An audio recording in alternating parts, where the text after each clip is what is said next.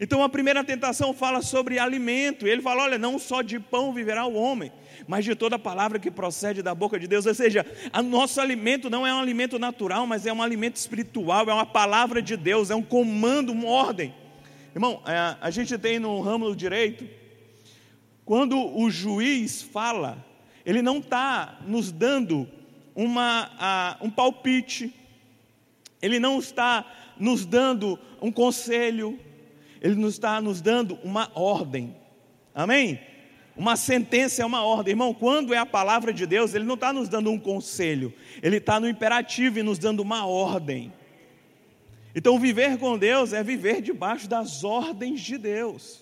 Então, a palavra, que é o nosso alimento, ele vai nos nutrir, mas também vai abrir as probabilidades, vai abrir o sobrenatural sobre as nossas vidas. Então, se eu quero viver pelo pão normal, eu vou colher aquilo que é normal. Mas se eu vivo pelo pão sobrenatural, eu colho aquilo que é sobrenatural. E deixa eu te dizer uma coisa: o nosso DNA, irmão, é sobrenatural. Nós não fomos feitos para somente viver na área natural. Nós fomos feitos para viver e experimentar o sobrenatural de Deus. Vamos lá. Então fala sobre não tentará o Senhor teu Deus, e eu não vou entrar a respeito disso. Fala sobre não adorar outras coisas, porque por mais simples que pareça em falar, ah Zé, eu sei que Deus tem que ser o motivo da minha adoração, mas na teoria é fácil, mas na prática ela precisa ser corrigida a todo tempo. Então o nosso coração precisa ser alinhado, e hoje, irmãos, eu quero falar sobre corrigindo a rota. Eu quero continuar falando a respeito desse assunto, em alinhar o nosso coração. Então, a gente está aqui nessa terra, indo para um lugar, irmão. E que lugar a gente está indo? Para Canaã, para a terra da promessa, para a terra que mana leite e mel, para a terra que é promessa, que é, que é, é herança de Deus para cada um de nós. E hoje eu vou entrar justamente sobre da onde surgiu isso. Quem foi a primeira pessoa que Deus falou para ir para Canaã? Você já pensou nisso?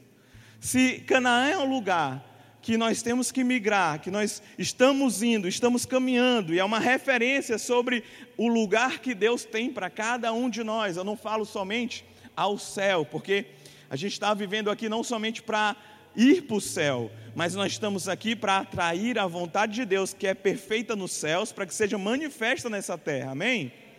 Então, Canaã, ela simboliza e representa a vontade perfeita de Deus, o lugar que Deus tem para cada um, o lugar que eu vou exercer tudo aquilo que eu fui chamado para ser, aonde eu vou prosperar, aonde eu vou fazer, onde eu vou colher. Canaã representa justamente esse lugar da bênção. Quem quer ir para Canaã aqui? E essa história, irmão, começou em Gênesis capítulo 11. Abre tua Bíblia aí, Gênesis capítulo 11, no verso 26.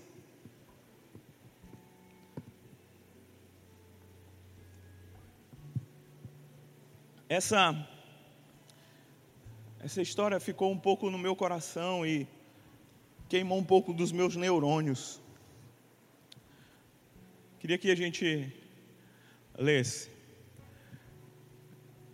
Tera ou terá eu vou falar Terá, porque eu acostumei com Terá, tá?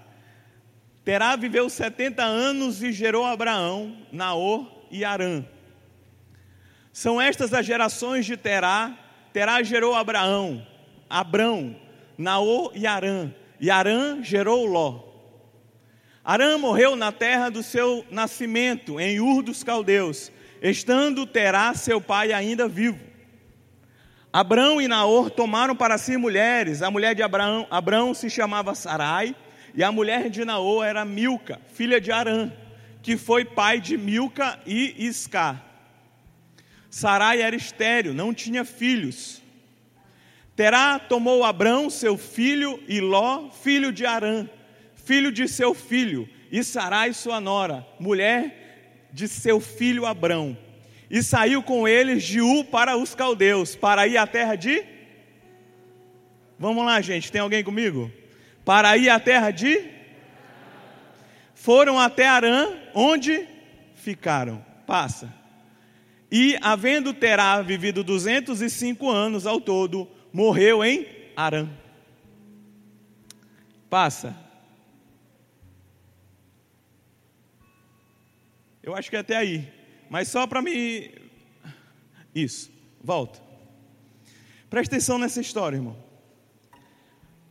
Arã, ou Terá, pai de Abrão, pai de Ló e pai de Arã. Ele pegou, primeiro, o filho dele morreu, Arã, e ele pegou todos os seus filhos, Abrão, o filho do filho Ló, as mulheres, e foi para Canaã. De algum modo, o destino do pai de Abraão, o pai de Abrão, era ir para Canaã. Só que se a gente lê a história, irmão, a gente vê que ele perdeu um filho, e o filho dele era Arã. E justamente a terra em que ele parou se chama Arã. Irmão, eu não, eu não, não acredito em coincidências, mas eu quero conversar um pouco sobre você em alguns motivos que podem fazer a gente parar de seguir para onde Deus nos mandou, parar de prosseguir para Canaã. Se a gente lê um pouco a história, e eu gosto de me colocar no lugar, eu fiquei assim, Senhor, se eu fosse Terá, de algum modo Terá recebeu um, uma, um chamado, e eu não sei se foi de Deus, ou se era uma, uma, se era uma oportunidade que se abriu, porque a Bíblia não fala a respeito disso, mas fala a respeito que Lá na frente a gente vê que o lugar que Deus tinha para essa família não era em U, não era em Arã, mas era em Canaã. Então, de algum modo, Terá recebeu um chamado para ir para esse lugar. A família de Abraão, que depois se torna Abraão, eu quero que você entenda um pouco. Só que no meio dessa jornada, o filho de Terá morre. Irmão, o normal que a gente vê, principalmente a respeito da genealogia, ou até mesmo da vida, mas o normal é que os filhos enterrem os seus pais. Por mais trágico que isso seja, porque eu estava pensando hoje à tarde, né? Irmão, a gente nunca se acostuma com a morte, porque não faz parte da nossa natureza. Mesmo que a nossa natureza adâmica, ela gerou a morte, e isso nos, trai, nos traz a, a, a, o sentimento de luto, nos traz tristeza mas dentro de nós sabe, sabe que isso não era para que a gente pudesse experimentar. Não sei se já passou por um momento de luto e você sabe que aquela sensação estranha de falta, sabe, não era para o homem passar por esse tipo de coisa. Agora, imagine, irmão, se fosse ao contrário, se de forma natural, onde os filhos enterram seus pais por serem mais velhos, imagine de forma ao contrário, onde esse pai enterrando seu próprio filho. O, o que a Bíblia nos conta é que Terá enterrou Arã, que era seu filho, e seguiu, pegou ali talvez os seus outros filhos e foi para a direção que Deus caminhou, que era o lugar que ele pudesse ser chamado por Deus para estar. Só que o que acontece, irmão, é que quando ele encontra um lugar que se chamava pelo mesmo nome do filho, ele parou naquele lugar meio que para se confortar, ou talvez o problema de ausência emocional estava maior do que o propósito dele. Zé, o que, que tu está falando a respeito disso, irmão? Porque enquanto eu lia essa mensagem e li essa passagem, porque hoje foi um dia muito atípico para mim, eu tive muitas coisas para fazer. Só que eu orava ao Senhor e não vinha uma confirmação de que mensagem eu traria essa noite. Mas tanto que eu não escrevi tantas coisas hoje no sermão, mas eu tenho um versículo, irmão, que eu me agarrei, e era esse versículo. E eu falei, Senhor, o que é que tu queres falar com a tua igreja a respeito dessa história? E a primeira coisa que o Espírito Santo de Deus soprou dentro de mim fala a respeito de não parar sobre as dores. Que o processo é mais importante das, que as dores que nós sentimos. Sabe, o, o, o, a promessa que Deus tem não pode ser impedida pelas dores da caminhada. Irmão, muitas vezes a gente se engana de que quando a gente vai para Jesus ou decide viver verdadeiramente o cristianismo, sabe, ser discípulo de Jesus, a gente acha que a nossa vida vai melhorar. Ou que, de certa forma, a gente não vai mais passar por problemas. E isso é antibíblico. Amém? Por quê, irmão? Porque João 16, 33 fala: Olha, no mundo tereis aflições. O próprio Jesus está falando a respeito para os seus discípulos: Olha, eu vou falar algumas coisas para vocês. Vocês vão passar por dificuldades. Vocês vão passar por dores, vocês vão passar por luto, vocês vão passar por coisas que vão chacoalhar a vida de vocês. Mas deixa eu dizer uma coisa: eu venci o mundo. Eu venci as lutas, eu venci as dores, eu venci o luto, eu venci as dificuldades. Irmão, tudo que nós precisamos, Jesus já venceu por nós. Então, o que, que eu quero dizer para você hoje, para você corrigir a sua rota?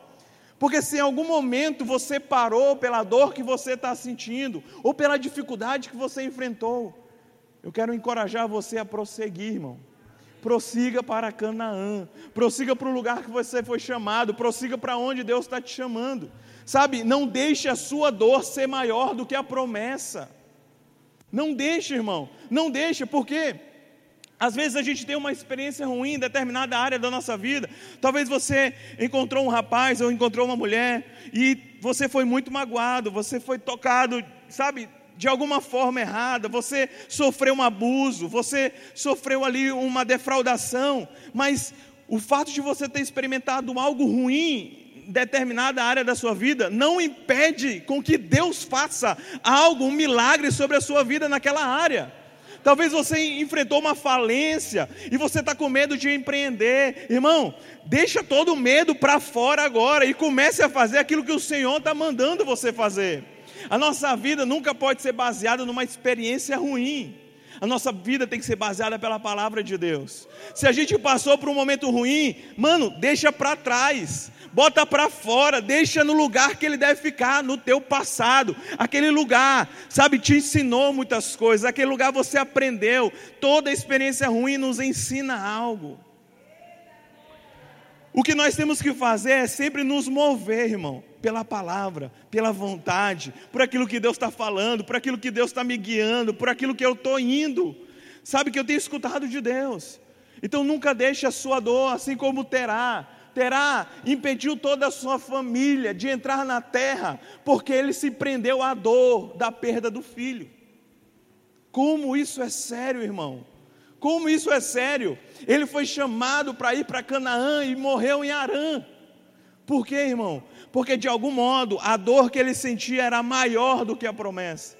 E eu quero encorajar você, você que representa uma família aqui, você que representa um grupo de pessoas aqui nesse lugar. Sobre a sua vida existe uma promessa, irmão. E quando você entrar nessa promessa, você não vai entrar só, você vai carregar a sua família junto. Você vai carregar os teus amigos juntos. Então não deixa nada impedir a sua entrada naquilo que Deus tem para ti. Não deixe os problemas, não deixe dificuldades, não deixe as experiências ruins. Se mova pela palavra, se mova pela vontade se mova, sabe, seja corajoso. Estava semana passada eu estava lendo algumas coisas sobre a, as conquistas da América. De vez em quando eu viajo. E aí eu estava lendo a respeito de Hernán Cortés, que foi uh, um espanhol que conquistou a América Central. E eu gosto de ver algumas histórias. E naquele tempo, irmão, em 1500, 1490, 1480, eles acreditavam que a Terra era quadrada. Então, muitas expedições não foram realizadas, irmão, porque o povo estava amedrontado de chegar na beirada da, da, do mundo e morrer. Eles não tomavam uma atitude, irmão, com medo da morte, pelo medo. E hoje a gente começa a ver essas histórias e fala assim, cara, eles são muito doidos, né? A gente olha aqui, mas quanta burrice. Não, me perdoe se você é terraplanista. Mas quanta burrice, eles não viveram coisas novas porque eles tinham medo da morte, de chegar no final do mundo e morrer. Ou dos grandes monstros marinhos que, se, que apareciam e devoravam toda a tripulação. Mas quando a gente olha no futuro, que aquelas decisões tomadas por medo são ridículas. Amém? Você concorda comigo? Agora coloque você, irmão. Quantas vezes nós estamos vivendo o futuro, olhando para trás, quão ridículo foi as nossas decisões baseadas no medo. Quão ridículo foi eu não ter ido em algum lugar, não ter feito alguma coisa porque eu estava com medo. Não era o medo de cair no abismo, mas era medo de coisas menores, irmão. Vamos lá. Quantas coisas temos deixado de experimentar em Canaã, porque nós estamos com medo. Estamos com medo de ficar só, estamos com medo de não ter um recurso, estamos com medo, sabe, de perdas, estamos com medo de deixar para trás aquilo que nos faz mal. A primeira coisa que nós perguntamos, que nós temos que saber sobre aquilo que Deus quer nos libertar, é saber se estamos dispostos a largar aquilo que está me fazendo mal. Será que nós estamos realmente dispostos a largar aquilo que me aprisiona, largar aquilo que está me fazendo doente, largar aquilo que está, de certa forma, piorando? Nós temos que sempre, irmão, estar corrigindo a rota, sempre. E essa mensagem, irmão, é, eu estou pregando para você, mas ela é para mim. Ela é para mim, irmão. Não tem desde, desde a primeira coisa que eu prego nesse novo ano é sobre mudança, irmão. E a coisa que é mais difícil de se fazer é mudar nós mesmos. É uma luta diária, irmão. Eu, eu, eu virei 31 para primeiro foi sobre mudança, foi Espírito Santo, você precisa mudar, você precisa mudar, para viver coisas novas você precisa mudar, para viver aquilo que você quer você precisa mudar. Então, a gente virou o ano e dentro de mim estava, precisa mudar, precisa mudar, precisa mudar. E toda vez que eu vou para estar um tempo com Deus, eu só escuto uma coisa: você precisa mudar. Porque é, é, é, é de glória em glória, irmão, sabe? À medida que você muda, você experimenta coisas novas de Deus. Irmão, eu quero ser mudado completamente.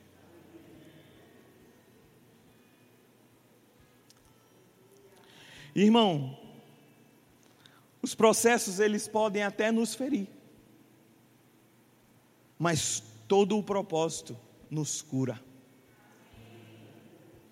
Irmão, os processos podem nos ferir. Os processos podem nos ferir, irmão. Mas o propósito de passarmos por aquilo enche o nosso coração com cura. Tem muitas coisas que nós entendemos só depois que nós passamos, mas no momento que estamos passando, achamos que todas as coisas estão cooperando para o meu mal, todas as coisas estão cooperando para me ferir, todas as coisas estão cooperando, sabe, para mim morrer. Não, irmão. Todas as coisas estão cooperando para o teu bem. Por mais ruim que seja, por mais difícil que seja, todas as coisas cooperam para o bem daqueles que amam a Deus. As coisas ruins estão cooperando para o teu bem, as coisas boas estão cooperando para o teu bem, o luto está cooperando para o teu bem, todas as coisas, as dificuldades, as experiências ruins, tudo está cooperando. Você pode dar um glória a Deus, irmão. Tudo aquilo que nós estamos vivendo está cooperando para o bem, para o nosso bem. E todas as coisas, irmão, são todas as coisas. Tem João 16, fala que a mulher que está dando à luz sofre dores de parto e tem medo, porque chegou a sua hora. Mas quando o bebê nasce, ela já não mais se lembra da angústia por causa da alegria de ter vindo ao mundo o seu filho. Irmão, a gente está passando por luta, batalha, mas quando nós experimentamos aquilo que saiu de nós, a, a criança que nasceu, aquilo que foi gerado, nós esquecemos de toda a dor de parto. Nós esquecemos de toda dificuldade, todo sofrimento, que quando aquilo se revela, nós começamos a entender era plano de Deus. E por isso nós podemos ficar alegres. Então tem muita situação na nossa vida que nós passamos e a gente não consegue compreender. Mas lá na frente Deus revela e toda a dor some. Toda a dor some. Então, irmão, se você olha para a sua vida e fala assim, Zé, é muita injustiça, Zé. Eu estou passando por injustiça, eu estou passando por dificuldade. Deixa eu te dizer, quando for revelado o motivo de você estar passando por isso, tudo o que você está passando agora vai desaparecer, porque a alegria vai invadir o seu coração por aquilo que foi gerado em Deus.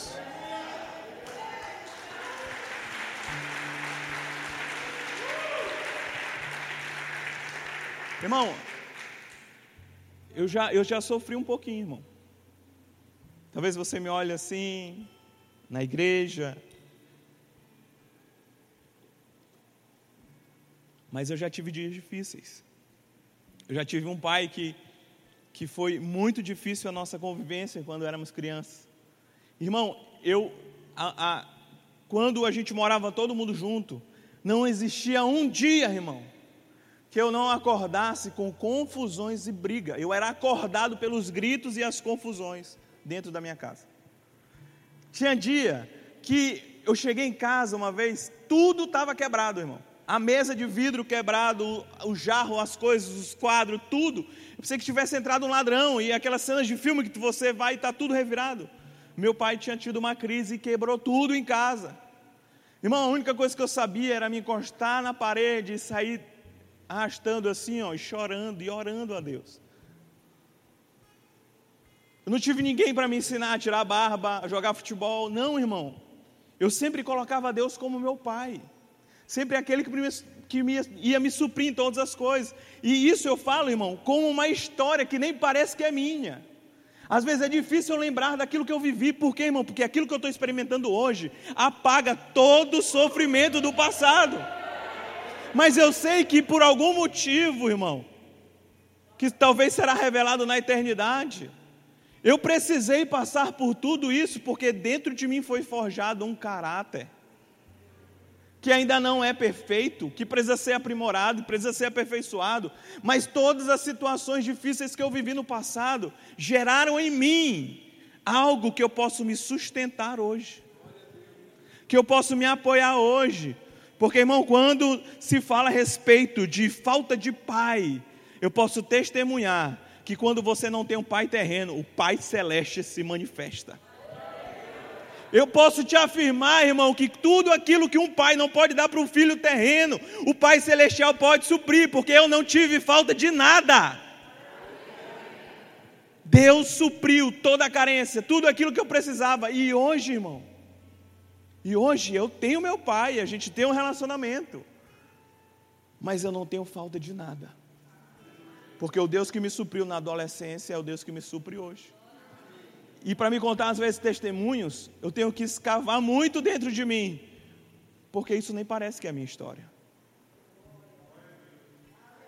Porque eu vivo como se tivesse o melhor pai do mundo e eu tive minha infância completamente diferente. Mas por que isso, irmão? Porque Deus foi aquilo que eu precisei. Então, não sei tua vida, talvez você está aqui hoje, você não teve pai, não teve mãe, não tem amigo. Deus é aquilo que supre a sua vida. Talvez você está precisando, não teve, teve uma perda de um filho. Deus é o filho que você perdeu. Você pode se apoiar em todas as coisas e nele, nele. Uma coisa que a gente tem que aprender, irmão, sobre essa jornada, para que as dores não falam mais alto que os nossos processos, que os nossos propósitos, é entender que a jornada, a causa e a razão e, e o motivo de nos inclinar ou de buscar, o motivo não tem que ser nós mesmos a promessa de Deus é maior do que a nós. Você está conseguindo entender? A saída e a solução não está em nós, é nele. Então tudo que nós precisamos está em Deus. Então eu posso ir para qualquer lugar, só não posso ir sem Deus. Eu posso viver em qualquer lugar, só não posso viver sem Deus. Eu posso passar por qualquer situação, só não posso passar sem Deus. Então a gente tem que entender que Deus é o foco principal da nossa vida não são as dores, não são as desculpas, não são as dificuldades, é Deus. Então, uma forma de corrigir a nossa rota e andar naquilo que Deus tem para a gente é sempre pensar: será que Deus está comigo? Porque, irmão, às vezes a gente se acostuma tanto achando que Jesus está caminhando conosco, e lembra lá do, do episódio em que Maria e José andaram três dias e notaram: ah, cadê Jesus? Então, por muitas vezes, nós estamos vindo à igreja, indo nas células, indo nos lugares, mas, irmão, será que Jesus está caminhando com você? Será que você parou para procurar Jesus? Será que você perguntou: Jesus, você está andando comigo? Será que você parou e verificou se ele está apoiando aquilo que você está andando hoje? Porque, irmão, é fácil, diante da religião, perder a Cristo.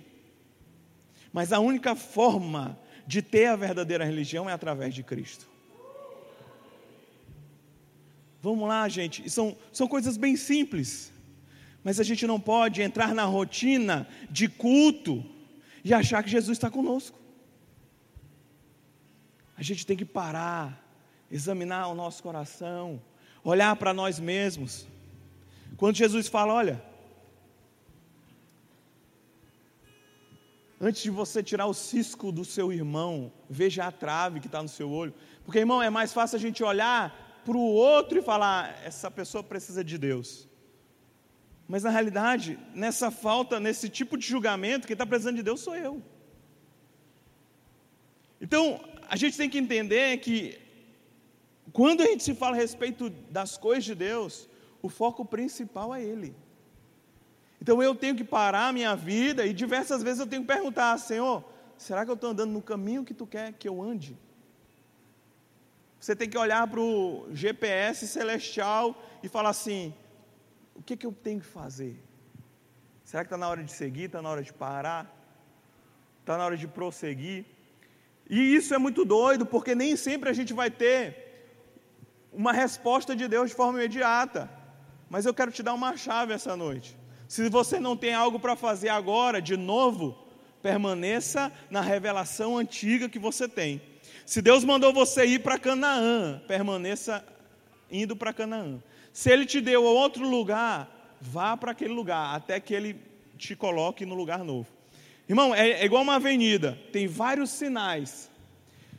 E aí você para no primeiro sinal vermelho. Quando esse primeiro sinal vermelho abre, você arranca até o próximo vermelho.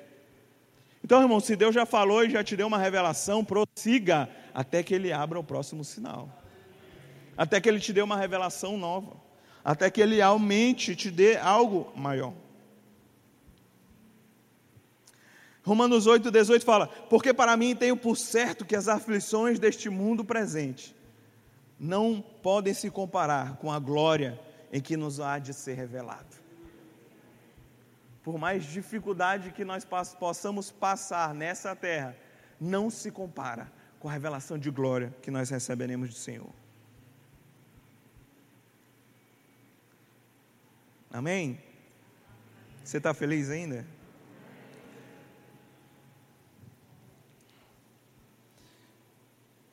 Outra forma de você não parar pela sua dor é mantenha os seus olhos na promessa. Mantenha os seus olhos na revelação que Deus tem para ti. Mantenha os teus olhos no lugar que Deus tem para ti. Uma vez, irmão, eu fui no Canadá visitar minha mãe. E eu conheci um, um cara lá, um pastor. E dentro da garagem do pastor ele tinha um Dodge Viper. Você sabe que carro é esse? É um carro de corrida, irmão. Um carro de corrida, imagina um carro de corrida. Aqueles carros de corrida que tem um aerofólio gigantesco, que é baixinho, que as rodas desse tamanho. E o carro tinha 800 cavalos. E aí eu falei, pastor, que carro bonito que senhor tem. A gente não pode dar uma volta. Ele falou, não, vou te levar agora. E aí, irmão, ele me botou no carro e a gente começou a dar uma volta na raio. E aí ele começou a aquecer o carro e começava a aquecer os pneus. Falei, pastor, vai com calma, estou querendo ir para a glória agora não. Só que durante esse passeio ele virou assim, Zé, de vez em quando eu vou e faço um track day. Track day é quando você pega, é aberto a pista de corrida e você pode dar umas voltas lá com o seu carro. E ele falou, de vez em quando eu vou na track day, dou umas voltas, faço uns tempos, umas coisas. E ele falou, sabe uma coisa interessante? É que quando eu estava aprendendo a dirigir, dar as voltas, eu comecei a aprender a fazer curva.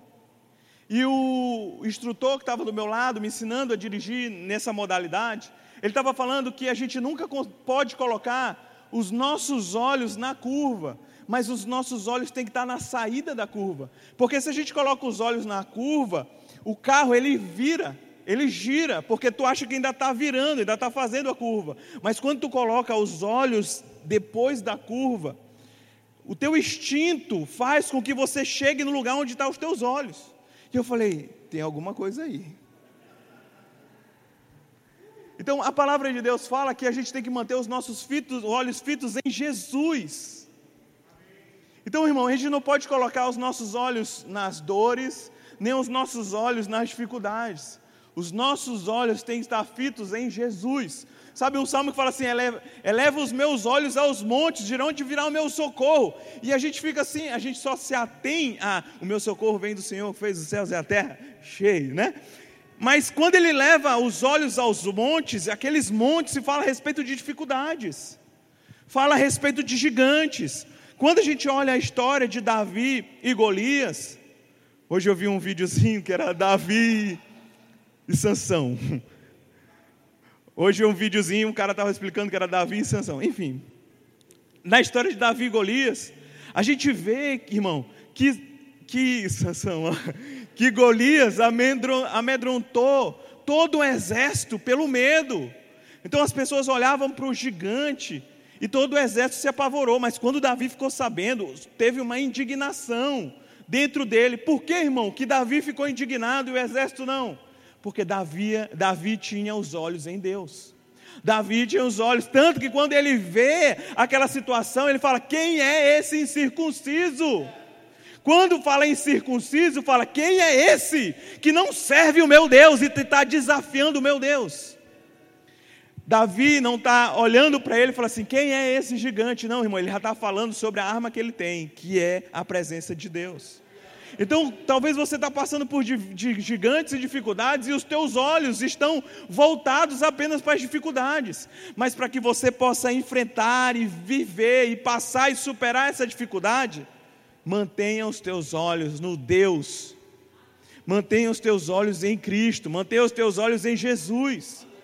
Irmão, é, é, é simples falando esse tipo de coisa, é, é lindo, é, é bíblico, mas eu quero que você a pratique na sua vida. Quando vier aquela situação, irmão, você tem que fechar os teus olhos e falar: Senhor, aconteceu isso, mas eu mantenho os meus olhos em Ti, a quem eu confio. A minha fé é inabalável, porque em Ti eu confio. E mesmo que as circunstâncias e as dificuldades digam o contrário, eu confiarei em Ti. É isso é colocar os pés em Deus. É isso colocar os olhos em Deus. É quando você se depara com a situação, irmão, e a primeira coisa que você faz não é fugir, não é correr, não é tentar fazer com a força do teu braço, é parar e orar. Senhor, não sei o que fazer, o gigante apareceu, mas deixa eu te dizer: você é maior que o gigante que apareceu sobre a minha vida, você é maior que essa situação, você é maior que essa circunstância. Então, Pai, eu vou primeiro a Ti, porque eu sei que em Ti eu posso fazer todas as coisas. Quando a gente fala que a gente tem que ver aquilo que é maior que os nossos problemas, irmão, a nossa primeira atitude tem que correr para Ele. A primeira atitude é oração, a primeira atitude é buscar, a primeira atitude é voltar para Ele. Porque, irmão, de forma natural, as primeiras coisas que nós tentamos fazer é ou a gente paralisa, ou a gente quer resolver com as forças dos nossos braços, ou achar que o tempo vai apagar aquilo. E nenhuma das três coisas pode acontecer, irmão primeiro que deve ter, ser consultado e o primeiro que nós temos que pedir ajuda é Deus. Tomar um gole.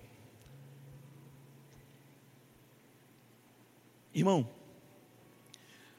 leve a sua vida como uma vida de uma criança, irmão. Se o menino mais velho bateu em você, chama teu pai. Chama teu pai. Ora para o teu pai, te tranca e fala com Deus. Se alguma situação que você está vivendo, irmão, aprende. Sabe, eu falo aprende, aprende. Aprende, Zé. A gente tem que buscar a Deus. Se você está passando por uma enfermidade, ore para Deus. Ore para Deus. Se você passou por uma situação difícil, ore para Deus. Se você passou por uma situação de frustração, ore para Deus. Se você está passando uma situação que não está entendendo, ore para Deus. Se você está passando por um momento de esfriamento, ore para Deus. Sabe por quê, irmão? Porque às vezes a gente está tanto que as pessoas nos digam algo que a gente esquece de realmente buscar da fonte. Sabe uma coisa que o Senhor tem falado comigo para esse ano de 2022? É, não terceiriza aquilo que eu já te dei acesso direto. Não terceiriza a oração, não terceiriza as coisas. Se eu já te dei, irmão, quando a gente é líder e a gente está na igreja há algum tempo, as pessoas que olham para nós, elas nos veem como exemplo. Mas quando elas chegam para nós, falam assim: ora aí, pastor, porque a tua oração é mais forte. E de certa forma, a gente acha isso legal, porque isso infla o nosso ego. Mas eu estava pensando algumas, a, a, respeito disso, e eu falei: misericórdia, está amarrado. Eles querem me colocar como Moisés, como terceirizar o relacionamento com Deus. E de, e de muitas, e às vezes, muitas vezes nós fazemos isso. Nós pedimos para que outras pessoas orem por nós, achando que a nossa oração não é forte, não existe isso. Todos nós aqui somos iguais. Todo mundo é massa do mesmo pão. Todo mundo é igual. A única diferença é que alguns de nós têm Deus como predileto, mas Deus não tem filhos prediletos. Então a mesma oração que eu faço é a mesma oração que você faz. Se você quiser pedir oração para alguém, peça. Só que entenda que a mesma oração que outra pessoa vai fazer, você pode fazer também.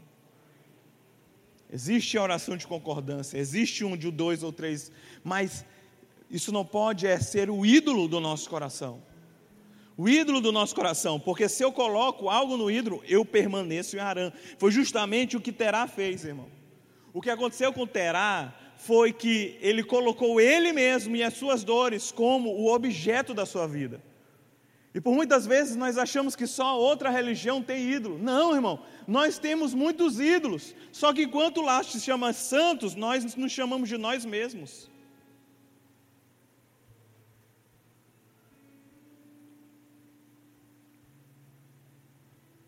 Então, por muitas vezes, nós nos colocamos como o ídolo da nossa vida. Então, se a gente está desconfortável, a gente não anda. Se a gente está sofrendo, a gente não anda. Se a gente está tá passando por alguma situação, a gente não anda. E aí a vida toda é a respeito de nós mesmos, para nós mesmos, só para nós. Então, tem alguma coisa errada, porque a nossa vida é para Ele, por Ele. São para Ele todas as coisas, não é sobre nós. A vida nessa vida não é sobre nós, é sobre Deus, é sobre Jesus, é sobre seu plano, é sobre sua promessa, é sobre a sua rota é sobre a sua promessa por cada um de nós. A gente só vai ser feliz, irmãos, se a gente colocar as prioridades no lugar certo, e a nossa prioridade nessa vida é Deus. Se a gente só se preocupa com nós mesmos, a gente se enche de passado, então a gente cai na depressão. Se a gente se enche de hoje, a gente sente a pressão. E se a gente se preocupa com o futuro, vem a ansiedade. Então, se eu coloco a minha vida em mim mesmo, eu vou sofrer em alguma coisa. Por quê, irmão? Porque não é por aquilo que nós fomos chamados.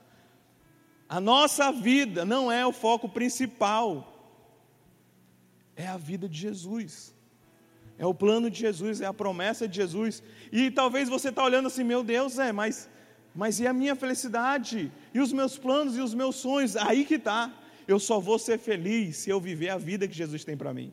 Eu só vou ter os melhores sonhos se eu servir e ter os sonhos de Deus sobre mim, como eu falei no início. A vontade de Deus é maior do que a minha, irmão. Os planos e os sonhos de Deus são maiores que os meus. Então, se eu desejo viver uma vida medíocre terrena, eu posso viver vivendo a minha vida. Mas se eu desejo viver algo maior, onde eu vou ter uns sonhos maiores, planos maiores, felicidade maior, eu tenho que viver aquilo que Deus tem para mim. Então, o grande segredo da vida é saber que a vida não é sobre nós. A vida é sobre Ele. E esse tem que ser o ponto-chave.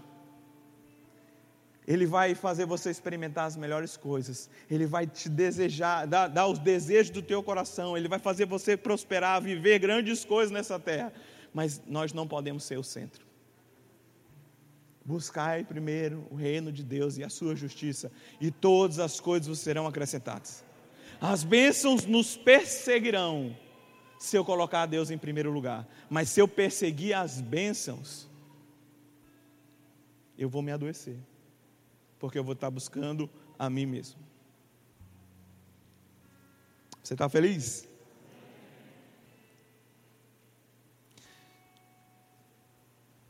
Amém, irmão. Eu acho que é isso. Eu tinha mais algumas coisas para falar, mas não sinto mais de Deus de continuar. E eu quero aproveitar, irmão, e orar por você hoje. Mas eu quero que você pense, preste atenção em algo, tudo aquilo foi falado hoje.